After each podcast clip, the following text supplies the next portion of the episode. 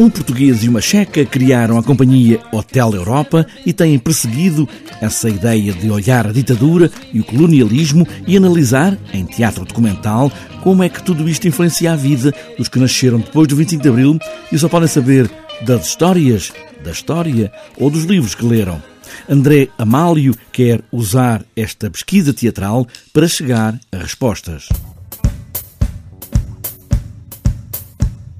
Quisemos perceber como é que nós, que somos hum, filhos deste passado colonial, como é que nós nos relacionamos diretamente com uh, as vidas dos nossos pais e dos nossos avós e etc. Como é que, como é que nós hum, conseguimos uh, perceber que influências é que esse passado tem nas pessoas que nós somos hoje e no passado que nós estamos e no presente que nós estamos a viver. André Amálio começa por avisar que a ideia não é ir lá atrás ao passado com uma ideia saudosista, a ideia é mesmo olhar este presente e partir daqui para o futuro. Nada saudosista, nada nostálgico.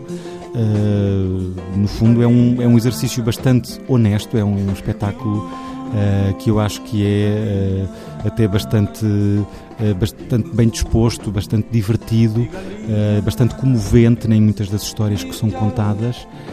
não, não saudosista de todo, mas o que temos é exatamente seis pessoas que decidiram fazer esta viagem, que perceberam a importância que a vida dos pais tem nas pessoas que, são, que eles são hoje e que, e que quiseram fazer essa viagem e convidou o público a fazer essa viagem com eles. Uma vez estava à procura de uma música na rádio e sintonizei uma emissora que estava a falar mal do Samora Machel.